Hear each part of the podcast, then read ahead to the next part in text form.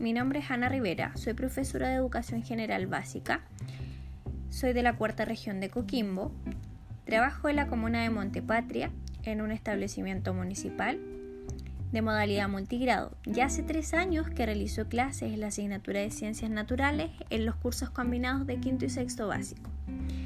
Para la realización de mi trabajo me centré en los objetivos de quinto básico, específicamente en el OA6, que se encuentra en el nivel número 2 de la priorización, el cual consiste en investigar en diversas fuentes y comunicar los efectos nocivos que produce el cigarrillo, el humo del tabaco en los sistemas respiratorios y circulatorios.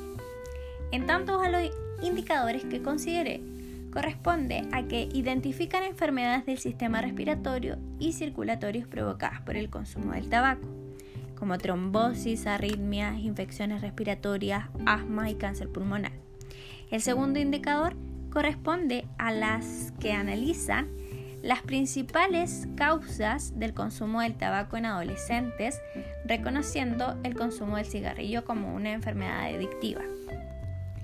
En tanto a la actitud que más se relaciona, corresponde a manifestar un compromiso con un estilo de vida saludable a través del desarrollo físico y de autocuidado.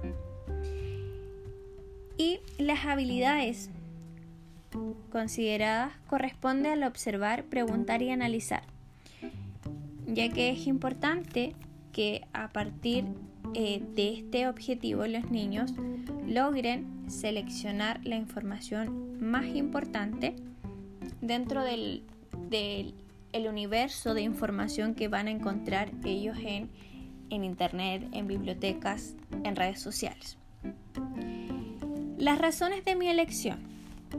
Bueno, escogí este, estos objetivos, estas actitudes, habilidades e indicadores, ya que considero que el estudiante eh, debe comprender su conocimiento, pero además debe asociarlo con la cotidianidad. Y actualmente nosotros estamos recibiendo por todos los medios de comunicación información sobre las enfermedades respiratorias.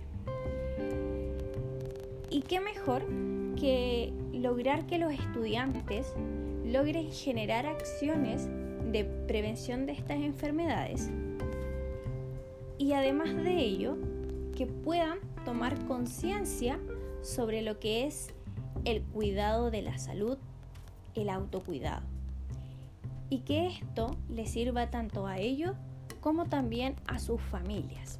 ¿Ya? De esta manera me despido